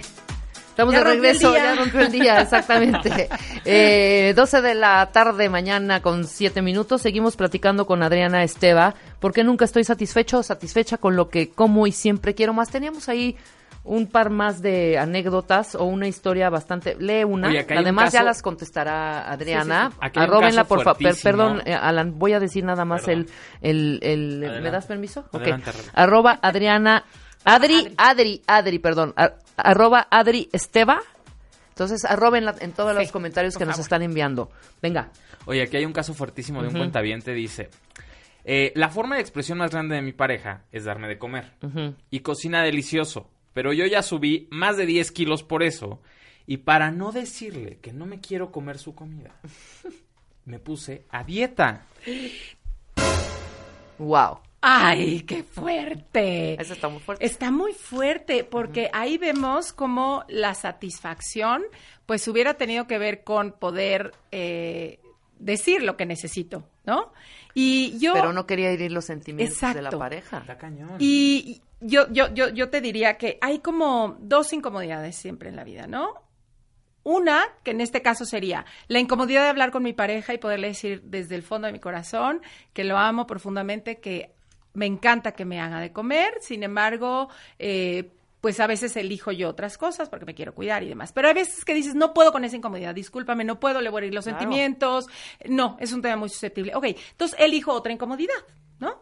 Entonces Claro. puedo elegir la otra incomodidad, que sería, pues, o hago la dieta, o, o, o- o no sé, o me quedo y me aguanto. Y pues se vale. Yo digo que todo se vale siempre cuando se asuma. Y en todos los procesos in- importantes de nuestra vida hay incomodidad. Y eso no quiere decir vamos a ponernos tachuelas en los zapatos, vamos a vivir incómodos por la vida, sino asumir que las decisiones importantes y que tienen que ver con la satisfacción real son incómodas. Claro, totalmente. Pero así como este cuentaviente que nos comparte su caso, y muchas gracias, lo apreciamos enormemente. Muchísimo. ¿Cuántos, cuántos y cuántas por Sí. no despreciar a la mamá? Sí, Claro. Y no desprecias el segundo y el tercer plato. Ay, cómo no, mijita, ándale, está sabroso. Hay tanto que se esforzó mi mamá por hacer este pozolito. Que se lo yo- terminan comiendo. Sí. Claro, ¿Cómo dos o tres dejar- platos, claro. ¿eh? En ¿Cómo voy a dejar el corazón de mi mamá puesto en los chilaquiles? O peor, no te lo comes porque seguro no te gustó. Exacto. No, Imagínate. no, y claro entonces, que sí pero me fíjate, gustó. y ahí él no me gustó. ¿Cómo nos fuimos pues desde ahí descomponiendo, caray? Exacto. Porque el no me gustó no es válido, ¿sabes? Es como, ¿qué? ¿No te gustó? O sea, ¿Qué hice mal? Exacto. ¿Qué- Ay, espérate, nada más no me gustó. Y entonces es como si no me gustó, se lo tengo que regalar al, al público en general y decirme, no, sí te gustó, ¿verdad que sí te gustó? Claro. Y es bien válido. Y por eso hace rato decía, comer lo que verdaderamente me gusta es todo un acto de trabajo interno y de decisión profunda, ¿eh? El rollo con la comida está No, es cañón. profundísimo. Tú pregúntale a un hombre dónde compró la carne que Ajá. estás comiendo y te va a decir en el súper. Tú pregúntale a tu mamá dónde compró la carne y te va a decir, ¿qué tiene de malo la carne? Neta, güey. Sí. Esas, ¿no? Claro. Imagínate todo, como toda la manipulación que no está puesta en nuestra forma de comer, ¿no? En, en querer agradar y todo lo que decíamos ahorita. Entonces, ya vimos que la- el, el punto de satisfacción, más allá de estar en el hecho, en la comida, en la persona, está en mí mismo. Claro. En empezarme a dar yo lo que necesito, porque la satisfacción se teje bocado a bocado. Yo no puedo empezar a tejer con un estambre rosa y pretender que acabe siendo amarillo el tejidito. De acuerdo. Si yo desde que estoy comiendo no estoy satisfecha, porque no me está gustando, porque me lo estoy comiendo para satisfacer al otro, porque estoy a dieta y no me tocaba, porque dejo de comer antes, y este es bien importante, en esta obsesión por ganarle a la báscula, este, paso por encima de, de mí misma y a lo mejor ni siquiera estaba satisfecha. Exacto. Y dejé de comer antes, quedándome con hambre, quedándome hambrienta. Y el comer como hasta llegar al punto en el que me permita el bienestar, el de ya comí lo que me gustaba y puedo parar para dar paso al siguiente bienestar, que es que mi cuerpo se sienta delicioso. Claro. ¿no? Y luego puedo seguir al siguiente bienestar, que es ponerme a hacer lo que me gusta, o al siguiente bienestar, que es descansar, o al siguiente bienestar, que es ponerme a trabajar. Es una sucesión de bienestar para quedar Totalmente. satisfecho. Si el siguiente paso es la sal de uvas picot, están haciéndolo todo mal, ¿eh? Exactamente. Sí. No hay que llegar ahí porque también hay gente que cree que estar satisfecho es estar lleno. Exacto, y no. No. Corte ya no puede ni dormir y es el. Exacto, no, el estar satisfecho es estar en completa conexión con mis necesidades y poderlas cumplir. Entonces vamos a dar algunos tips Venga. para cómo sí estar satisfecho. Uno de ellos es comer por hambre física, porque si yo empiezo a comer por hambre emocional, que ya hablaremos luego, volver- volvemos a hablar de hambre emocional y hambre física, pues no voy a estar cubriendo mis necesidades, porque yo lo que quería era un abrazo o descansar, no voy a quedar satisfecho. Come lo que te dé bienestar real. Claro. No discutas durante la comida, porque te vas a estar tragando toda la discusión y eso Bien. no te va a dejar satisfecho. No revises tus cuentas, ni tus romances fallidos, ni tus problemas de trabajo durante la Hijo, comida. man. Ni tampoco con el celular ni viendo mails, neta. Exacto. Antes, hace 20 años, teníamos de 2 a 3 para comer Exacto. y no había celular, no había nada para estar contestando mails. Llegabas a tu oficina a las 4 de la tarde, abrías y contestabas Exacto, los mails. Exacto, porque en lo que estás comiendo ya pensaste, ya te angustiaste y ya empezaste a comer de más, ¿no? Eh, come despacio, disfruta lo que comes, mantén la atención en tus sensaciones. La satisfacción te la va a dar el bocado que está en la boca, no el que sigue. Cuando te sientas satisfecho, y esto ayuda, retira el plato y di en voz alta. No lo tienes que gritar con que te escuches tú. Estoy satisfecho. Perfecto. Y la señal es muy bajita ¿eh? en el estómago. Levántate de la mesa. Ayuda mucho, lávate los dientes, métete un chicle. Como que cambia el, el tono de decir, ya, aquí acabó el tema de la comida. Y aprovecha para reconocer que también sentirte ligero es un bienestar. Maravilloso. Quítense de la mente, y se los digo porque yo lo he hecho. Quítenselo ya, bórrenselo. El, ay, es que creo que me quedó un huequito. No, Qué bueno que te ya, quedó un huequito. Ya, y ese huequito es para cena. sentirte Exacto, satisfecho. y vuelve a dar oportunidad que la próxima vez que comas puedas comer rico. Es como cierra esa burbuja, esa ya acabó, y cuando llegue la nueva hora de comer, viene libre para que tú le des lo que le necesitas Claro. dar, ¿no? Entonces, bueno, pues si quieren trabajar más, empiezo taller, de hecho, la segui- mañana empieza un taller o todavía se pueden integrar a un taller donde este Muy tema lo exploramos padrísimo. El 6 de noviembre vuelvo a abrir, abrir taller en la mañana y en la tarde, el extendido de seis meses, que de veras es una joya. Si no, hay intensivo 8 y 9 de diciembre para la gente que esté en provincia y no puede estar entre semana o trabajó, 8 y 9 de diciembre. O empiezo en línea en enero. Ese dura un año y también es una joya y me pueden mandar WhatsApp al 55 32 38 17 55 Bien. o en mis redes Adri, arroba Adri Esteva o tengo un grupo en WhatsApp en Facebook que se llama Comiendo de mis emociones Adri Esteva y es un espacio precioso para Ah, todos los que queremos es un chat. es, es- es un, es un Facebook pero grupo cerrado y ahí la gente puede estar compartiendo cómo se siente y podernos entre nosotros acompañar sin juicio ¿no? Maravilloso. entonces bueno pues hay Muchi- mucho que trabajar Muchísimas gracias, mi querida Adri Esteva, por este tema tan interesante. Quedaron muchas dudas, pero Sí, las pues, puedes sí. resolver totalmente en el por supuesto en el Twitter. Por Te escribieron muchísimo. Anamar, a tu risa se oía hasta... Tan, tan, tan, Sí, exactamente. Ya está aquí Anamar Orihuela. Vamos a hablar de las caricias tóxicas. Ahorita nos explicas bien, pero tengo anuncios parroquiales. Muchas gracias, Adri. Preparamos el Gracias. siguiente tema Claro para las, sí, por las supuesto. siguientes semanas. Eh, cuentavientes, ¿se acuerdan que he estado yo platicando? Porque siempre las buenas noticias y las buenas acciones eh, hay que exponerlas. Eh, hay que exponer el compromiso, el compromiso de, instituciones, el compromiso de eh, grandes empresas, el compromiso de la gente con la gente, y en este caso en particular con los niños, con la educación, con México. A un año ya de los sismos de septiembre de 2017, más de 15 mil niños cuentavientes están siendo apoyados con escuelas más seguras y mejor equipadas. Todo esto gracias al plan de reconstrucción que Fundación BBVA Bancomer y sus aliados pusieron en marcha. Métanse a ustedes ahorita, métanse, les doy el link, es www.fundacionbbvabancomer.org y para que conozcan más sobre todas las acciones. Ahora sí, mi querida Ah. mamá. Ahora sí. ¿Cómo estás? Ay, muy bien, muy Sí, contenta. ay, qué bonito. Siempre estar aquí es un verdadero, absoluto placer. Porque de verdad, de verdad, de verdad, Sí, dime. eh, hablar de estos temas y sembrar eh, movimiento, reflexión, confrontación, No en nuevas cualquier lugar, herramientas, ¿no? en cualquier lugar y no y, Y con y esa siempre es una oportunidad. Claro, claro, por Siempre es supuesto. una oportunidad. Aparte, se enojan los cuentavientes si no le damos la hora completa a Namara. Sí, ¿Cuándo entra Namara? ¿Qué O hora sea, si? Mario. Guerra es el rockstar del amor, Ana Marihuela es la rockera star del amor. Psicoterapeuta, Gracias. conferencista, tallerista, escritora, fundadora de la, de la clínica ERA y creadora del eh, método ERA. Ha creado y ha impartido por más de 15 años inter- ininterrumpidos diplomados de eh, autoestima para hombres y mujeres. Muchos ya lo conocen, por- otros no, por eso te estoy presentando de esta manera. Y es autora del best seller Hambre de Hombre, Transforma las heridas de tu infancia y sana tus heridas en pareja. Anamar, Orihuela, presente. Hola, bueno, de verdad, gracias. Como les decía, me siento siempre muy honrada y muy contenta de poder estar aquí en vivo y hablar de estos temas. Y justamente ahora en las redes me decían, o sea, como caricias tóxicas, ¿qué es eso? ¿Existe eso? Y hoy vamos justamente Claro. a profundizar. Claro que existen. No tiene nada que ver con el rollo sexoso, ¿eh? No empiecen ahí a medio... así A medio el- negrear la sí, no, a, mente. a rollar ahí en la No, mente. Claro que cero, no. Tiene que- cero. que, ver con el umbral del merecimiento 100%. Totalmente. O sea, todos, todos nosotros eh, eh, necesitamos caricias. Y una caricia no es solamente un te toco, te abrazo, te, te, te doy una caricia física. No, en realidad las caricias son un gesto, una mirada, una, una, una atención que te doy, un momento de interés. Ah, Es, es- son reconocimientos, espacios de encuentro, eh, un reconocimiento de, de lo que haces eh, en mi vida, de lo que yo hago en la tuya. O sea, son gestos, es coqueteo, son intercambios. O sea, la caricia es un concepto de Eric Berne, el creador del análisis transaccional, y, y habla, y, y Eric Berne decía que la caricia que tú le das a un ser humano es un reconocimiento de su merecimiento, de su valor, de su existencia, a través de diferentes formas, ¿no? Puede ser física, pero puede ser a través de la mirada, a través de la palabra, a través de la acción.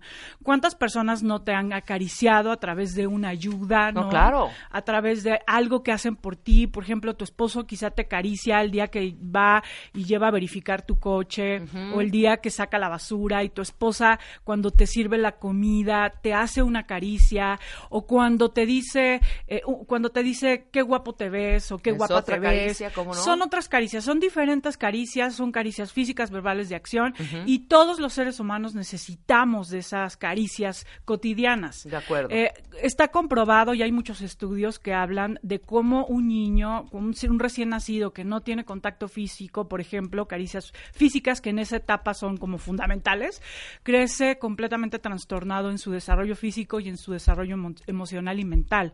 O sea, en una parte, en una etapa de, nuestra, de nuestro crecimiento, las caricias son fundamentales para crecer sanos. Pero cuando nosotros vamos creciendo y nos hacemos adultos, pues entonces eso se convierte en una manera de reconocimiento. De acuerdo. O sea, yo quiero ser reconocido por otros. Pero ¿qué pasa cuando nosotros no aprendimos a recibir reconocimiento, a recibir caricias positivas? Porque hay caricias positivas, pero también hay caricias negativas, hay caricias son las tóxicas. claro. Exacto. Las caricias positivas te dejan siempre un sentimiento de bienestar. Satisfecho de... más que nada, ¿no? Satisfecho, eh, perteneciente, aceptado, amado, reconocido, Seguro, claro. padre, suman auto- autoestima, está muy padre. Pero las caricias, fíjate, o sea, yo quería empezar justo con una frase de William Faulkner que dice, entre el dolor y la nada, prefiero el dolor. Claro. O sea, ¿cuántos de nosotros fuimos niños que ante la ante ser ignorados, descalificados y anulados, lo que hicimos es empezar a ser rebeldes para que por lo menos a través de un regaño, a través de una llamada de atención, a través de un golpe, a través de un enojo, tu papá y tu mamá dejaran de hacer lo que estaban haciendo para que te para para llamar tu, para llamar su Para- atención. sí, claro. O sea, eh, definitivamente en eh, el, el ser anulado y el, el no ser visto para un niño es tan riesgoso y tan carente, tan vacío, que prefieren eh, lograr llamar la atención a través, por ejemplo, de los golpes de su padre No, bueno, sí, claro. a través de un límite, a través sí. de una rebeldía, ¿no? Eh, esto, esto es algo muy fuerte, porque yo, yo te pregunto, cuentaviente, o sea, ¿cómo hacías para lograr la atención de tus padres? O sea, ¿tú te sentías visto, reconocido, acariciado en tus cualidades, en tus virtudes, en tu fuerza, naturalmente? ¿O, tendía, o tenías que hacer muchas cosas? A ver, que nos digan los cuentavientes, yo sí quiero saber. Exacto. Naturalmente tenías caricias de tus padres o tenías que desgarrarte para que te vieran. Mira, papá, mira, mamá, mira cómo subo, Sí, mira cómo mira, se... Sí, Súper claro. buenas calificaciones, solo siendo un gran, gran, gran estudiante, súper obediente, claro.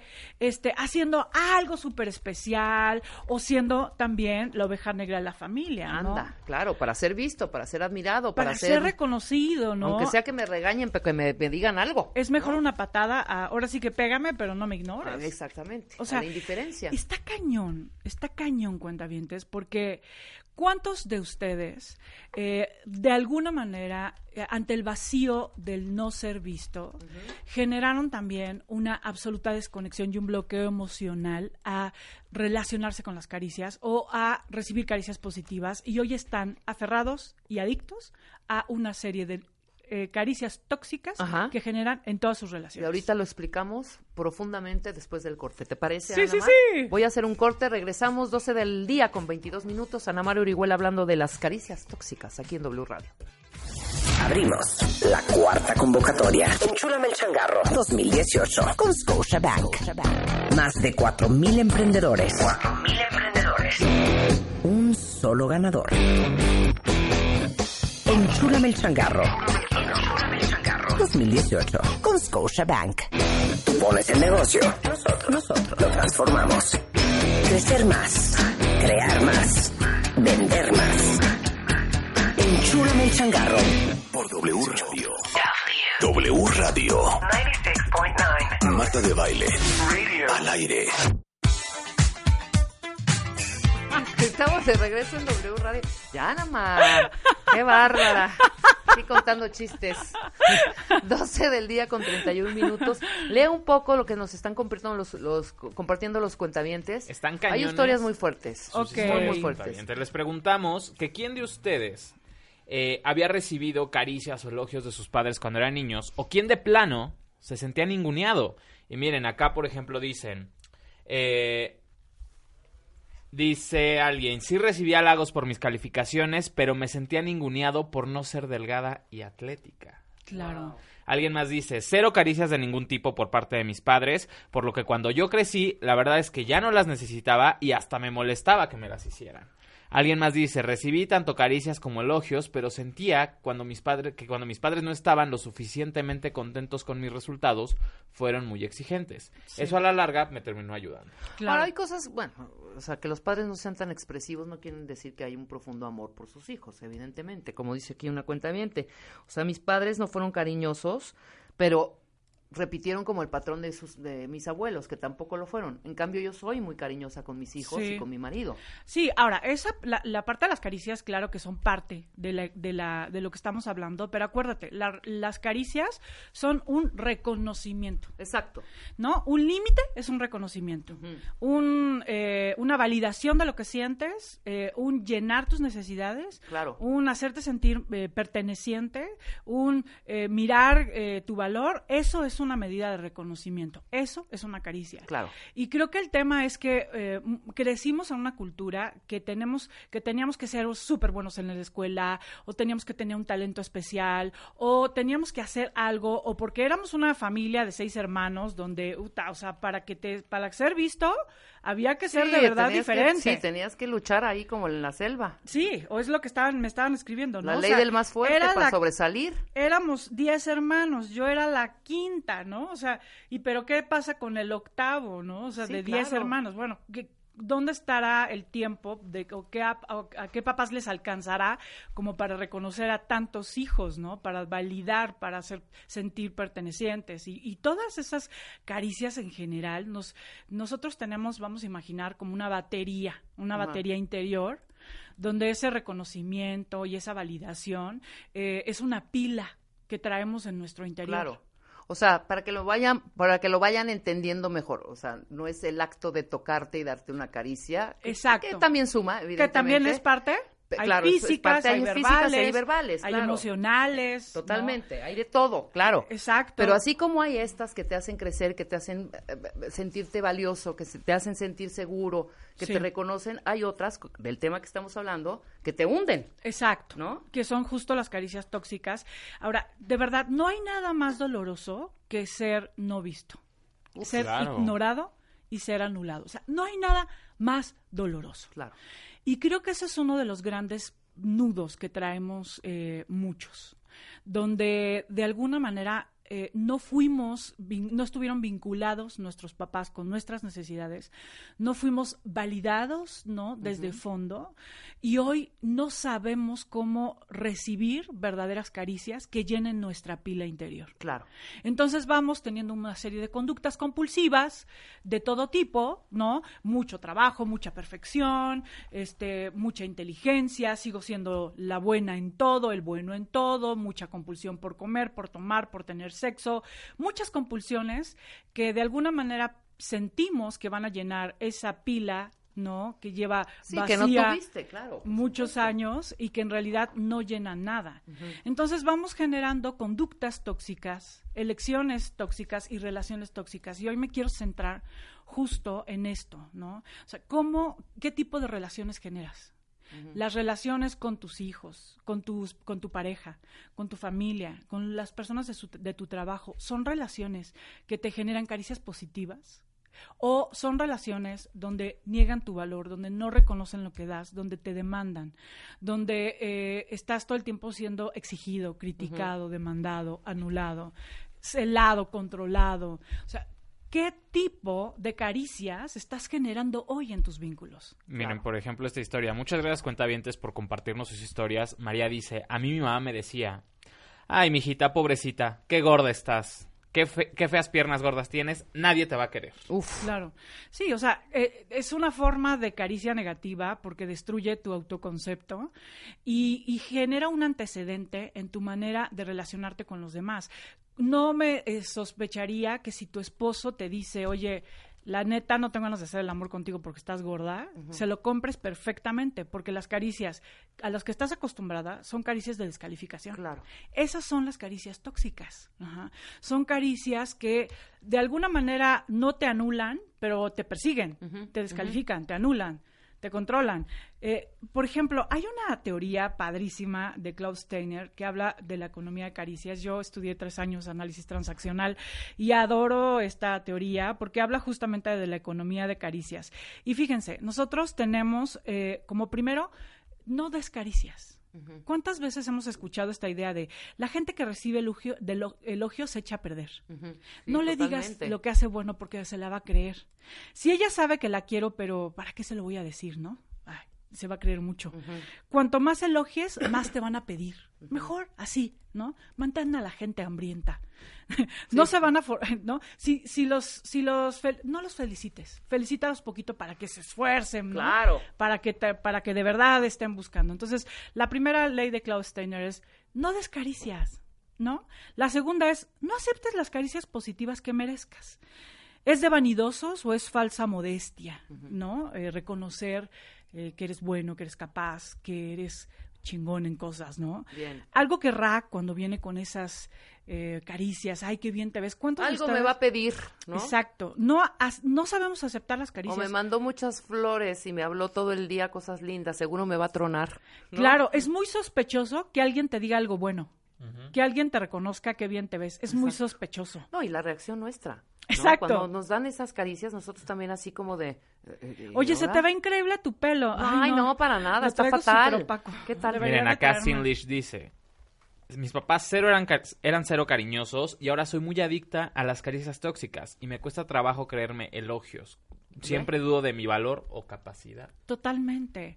Porque de alguna manera, como les decía, ¿no? Nosotros, nuestra pila eh, pudo haber sido llenada con puras caricias y reconocimiento tóxico, ¿no? y, y esto hoy se convierte de manera inconsciente en una forma de atraer relaciones donde recibas siempre eso. Y de alguna manera, y se oye fuertísimo lo que voy a decir, pero de alguna manera eso es cómodo. Claro. Es cómodo Claro que es ser cómodo. anulado. Es cómodo ser eh, ignorado en lo que tú necesitas. Es cómodo ser eh, descalificado o criticado, demandado, exigido. Es cómodo. Es cómodo y hay, y hay una parte de ti que lo genera, que lo elige y que lo permite y que de alguna manera no se da cuenta que está en una toxicidad. Porque claro, lo que sí es muy, muy, muy, muy claro en esto es que las caricias tóxicas generan una baja autoestima, generan una enorme ansiedad, generan una sensación de vacío permanente, una compulsión por tener conductas de eh, para llenarlas, ¿no? Para llenar esa forma de relación. O sea, definitivamente las caricias tóxicas lo que nos hacen es más enojados, más agresivos, más violentos por la vida eh, y sobre todo, y sobre todo, y eso es algo que de verdad quiero eh, que quienes están en terapia y han conectado con su vulnerabilidad entienden muy bien. Sobre todo te hacen estar desvinculado. Claro. Y estar desvinculado de ti mismo, de tu vulnerabilidad, de tu necesidad, de lo que tú sientes, es una forma de vivir solo a través del ego. A través del ego, la defensa, Sí, la, la, de- claro, imagen, lo banal. el poder, el control, las eh, compulsiones. Y, y creo, de verdad que creo que una personalidad bloqueada emocionalmente no es una personalidad, no es una persona que pueda generar caricias que nutran a nadie. Claro. Ajá. Pero ¿en dónde está la, la comodidad entonces? O sea, es muy cómodo. ¿En, en qué sentido lo estás diciendo? ¿En el sentido de pues, yo estoy desvinculado totalmente, estoy cegado, estoy eh, evadiendo, Sí. estoy, no sé. Es que, por ejemplo, ¿no? Si, mi, si en mi familia nunca reconocieron mis necesidades, si en mi familia yo no tenía, mm, mis necesidades eran totalmente anuladas, ¿no? O sea, no tenía derecho ni a, ni a necesitar ni a recibir, porque era, habían tantas necesidades que yo eh, era completamente ignorada en mis necesidades. O sea, yo voy a establecer relaciones muy probablemente desde ese ángulo Sí, claro. donde lo que de- claro. de, lo que se trate es de dar, de ayudar, de nutrir, de resolver y mis y, y- y recibir una forma de demanda y una forma de anulación de mi propia necesidad. Claro. Y eso es una forma de caricia que yo estoy generando para mí, porque es un modo de relación tóxica que, que a lo cual estoy muy acostumbrado, a lo cual es mi terreno conocido, Sí, que tú crees que eso es sano. y tú crees que mereces eso. Hasta que un día te enteras que has estado pagándole a tu esposo todos los gastos, que los has, lo has tenido mantenido en tu casa, ¿no? En una vida de niñazo, y que eso no es lo que te mereces. O sea, que eso es negativo y que eso ha ido consumiendo tu autoestima de una manera significativa. Claro. Porque, porque tu autoestima es tu sistema inmunológico que te protege de los retos de la vida.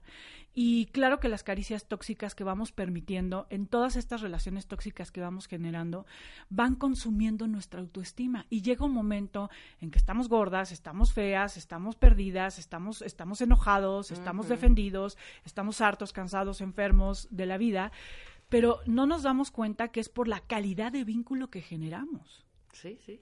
O sea, la calidad de vínculo que generamos es algo que generamos. O sea, no es que a ti te toquen las peores mujeres o los peores hombres.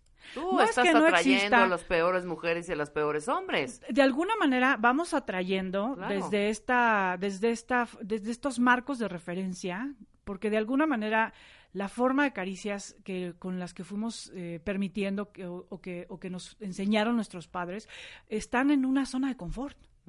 O sea, yo prefiero lo malo y lo jodido conocido que lo bueno por conocer. Qué miedo pensar que sí existe una forma de compromiso. Qué miedo Claro. recibir protección. Qué miedo vernos, eh, qué miedo en, en una parte, porque yo creo que en una parte entiendo que esto te suena, ¿cómo voy a tener miedo si es lo que más deseo? Pero te aseguro, cuentaviente, que hay una parte de ti que le asusta muchísimo recibir algo que nunca ha recibido. Y eso creo que a todos nos asusta, porque, porque claro que nos, nos muestra algo que nunca hemos vivido, nos muestra algo que no sabemos cómo digerir. Y hoy el gran problema tiene que ver con que sigas construyendo, eligiendo y fomentando relaciones de caricias tóxicas. Claro. Porque si tú no te enteras que esto es algo que te lastima y que afecta, entonces nunca va a terminar ese dolor interminable, ¿no? Tercer, tercera economía de caricias de Klaus Steiner. No pidas las caricias positivas que necesites. ¿Cuántas veces en verdad Está ahí necesitas? rogueteando. O sea, pensamos de, ay, no, yo no le voy a estar rogando. Yo no lo voy a estar A ver, si rogueteando, me ¿eh? quisiera, sabría lo que yo necesito, Claro. ¿no? Ay, Pero no, tampoco, ¿eh? pierde chiste, pierde chiste. Si le digo que me, que me gusta que me toque la nalga, pierde Claro. chiste. Mejor que me la toque espontánea, Exacto. ¿no? o sea, Sí, claro. por el amor de Dios, o sea, la verdad, eh, pensamos que estamos con la divinos. O sea, hay que aprender a decirle, a, a comunicarle al otro, a la otra, el mundo donde para lo que nosotros es una caricia. Sí. Por ejemplo, para ti qué es una caricia, Rebe? Para ti qué es una caricia, Alan. Por ejemplo, para mí una caricia es que cada que mi esposo lleva mi coche a lavar, de verdad, es una caricia. Sí, totalmente. O sea, a mí no me importa si me lleva que un me regalo. compren, que me compren lo que me gusta en el súper. Que ya Exacto. esté el súper con mis yogurcitos, por ejemplo. Exacto. Qué O- bonito. Qué padre, que, que, que a lo mejor en la noche te hagan tu piojito. Es la mejor claro. caricia de tu vida. O, sea, recibirte con una cena deli, ¿no? Exacto. o- Abrí el refri, que siempre es tu chocolate favorito ahí. Claro. Me encanta. Algunos, algunas dirán que lave los platos. ¿No? Exacto. Y que lave los, tra- los platos es para mí, o sea, como si de verdad me dijera, te amo, me importas, eres lo máximo. Sí, el para mí". apoyo, la validación, to- Sí. toda esa parte, claro. ¿Y qué tanto lo comunicamos? O sea, pensamos que por el solo hecho de decir, ay, como me encanta el chocolate en el refri, ya el otro tendría que interpretar que lo tiene que comprar en el súper, ¿no? O pensamos que como yo me fascina que mi esposo resuelva toda mi parte mecánica del- de mi coche, pues entonces ya debería de hacerlo. O sea, yo tengo que pedírselo, yo tengo que decirle lo que para mí son caricias, sí vale, no pierde espontaneidad, o sea, eh, no es verdad, hay que pedir las caricias y pedir como nos gustan, ¿no? Claro. Tanto físicas como de actos, como Claro. verbales, como de todo, ¿no? Eh, por ejemplo, otro, otro prejuicio en relación a las caricias es que no hay que darnos caricias positivas a nosotros mismos. ¿Cuánto, en qué te reconoces? ¿Cuánto te reconoces? ¿Cuánto en tu día a día hay una voz activa que te dice gracias? Gracias porque hoy comiste como debe de ser. Gracias porque hoy lo hiciste bien, confiaste. Confiaste. Claro. Eh, porque hoy resolviste bien este tema. Porque hoy estuviste al pendiente de los que amas. Gracias por tener la actitud que tienes. Me encanta cómo eres. Me encanta que puedo O sea, contar conmigo. eso. O sea, darnos un reconocimiento. Sí, claro, Somos nunca. unos expertazos en darnos caricias tóxicas. Porque, Totalmente. perdón, Soy una bruta, qué, idiota. hiciste. ¿cómo lo hice Ay, así? pinche gorda, ¿Por ya estoy otra contesté? vez. Soy Ay, una cerda. Claro. Ay, es que esta, esta burra que, este, que soy, que se le olvidan las cosas. Ay, es que, claro, con esta nariz, No ¿con dónde voy a llegar? mismos. O sea, definitivamente si tú estás recibiendo caricias tóxicas del entorno, Eso las vas a repartir, hombre. eso es algo que tú generas contigo, ¿eh? Eh, Totalmente. Porque todos somos un espejo de todos. Y si tu espejo, en tu espejo tú te ves bonito, los demás también te ven. Claro. Pero si en tu espejo tú te ves feo, chueco, este, no merecedor, Así te verán. así te van a ver. Porque todos somos espejo de todos. Y quiero decirte que sí se vale que tú te reconozcas. Que te reconozcas, que te hables y que te hables. No estás loco, no es esquizofrenia. Claro. O sea, sí te puedes hablar a ti mismo y decirte lo que mereces. No rechaces, por ejemplo, otra de las de las eh, de la teoría de economía de caricias es no rechaces las caricias negativas destructoras. Si tu abuelito, el cual es un hostil, te da un beso, recíbeselo. Claro, Si claro. tu tía, que es una Una arpía. arpía, llega y te da un abrazo, no Recíbelo. recha- Es más, dale un beso, ¿no? Si alguien te da una caricia, recíbesela, ¿no? Claro. A ver, no, no es cierto. O sea, no tienes por qué. O sea, si te critican, es por tu bien. Si te pegan, es porque te quieren. Perdón. Nadie que te pegue es porque te quiere. Claro. claro. Y la crítica nunca es Sí, por no tu nos bien. confundamos. O sea, la crítica puede ser, claro, desde un lugar constructivo, pero la crítica descalificadora, llena de rabia, llena de descalificación, nunca No, y es se por tu siente bien. luego, luego. Entonces, Claro. la recomendación es no recibir la caricia disque buena, que es No. tóxica, de la tía arpía o del abuelo decrépito. ¿o cómo? No, no, le, no hay que eh, obligar a nuestros hijos Sí, claro, ves a tu tía, ves a tu abuelo, claro, claro. a que claro. finjan caricias porque son tóxicas. Sí, sí, O sea, sí. si le nace ir a abrazar, tú le tienes que, que decir, ¿no?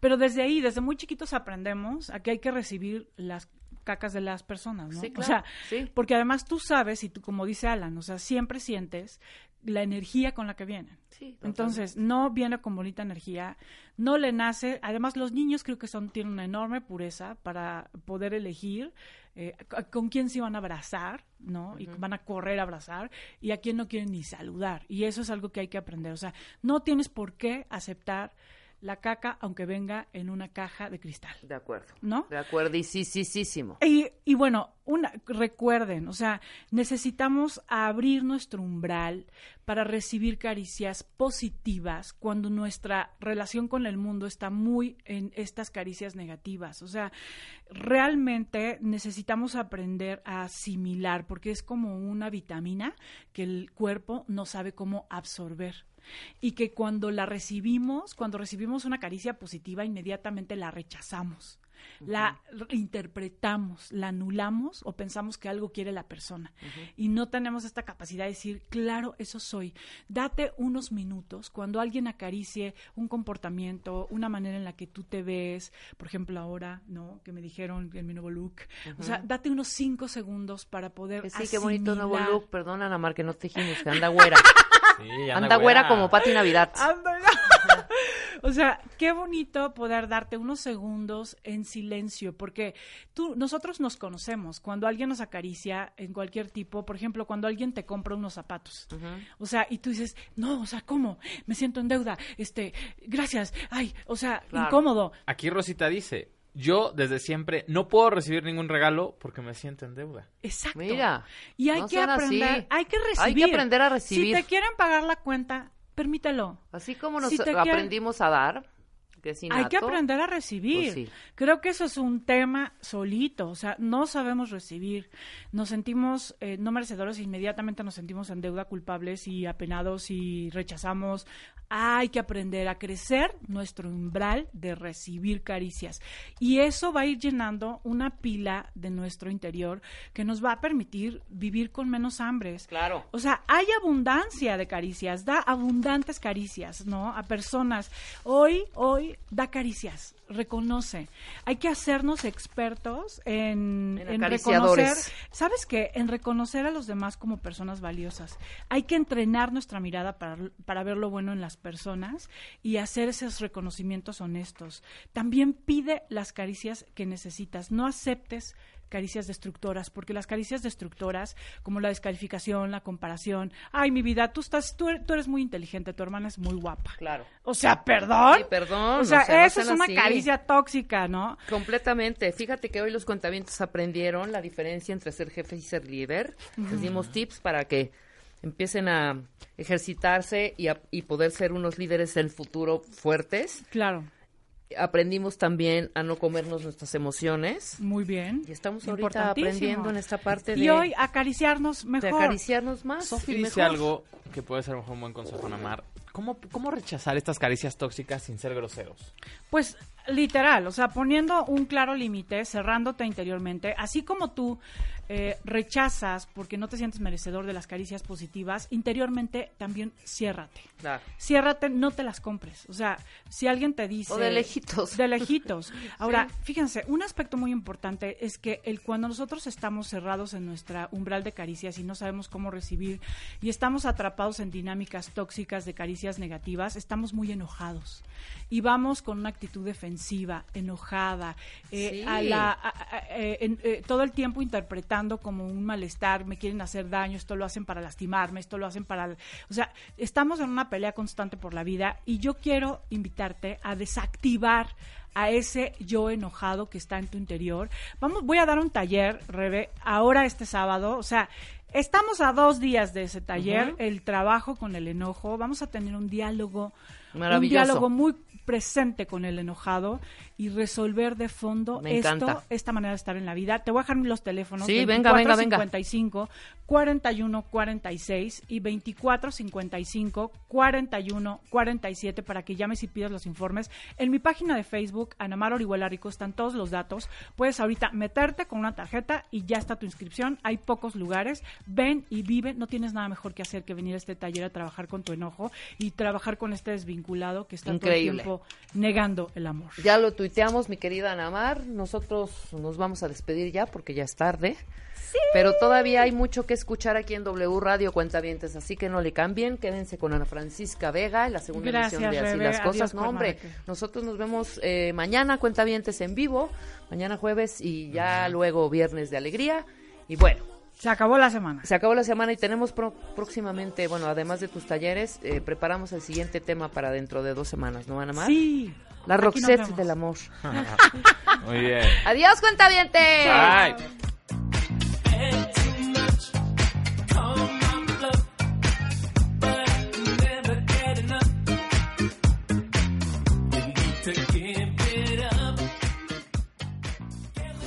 Abrimos la cuarta convocatoria. Enchúlame el changarro 2018 con Scotiabank. Más de 4.000 emprendedores. 4.000 emprendedores. Un solo ganador. Enchúlame el changarro. 2018 con Scotiabank.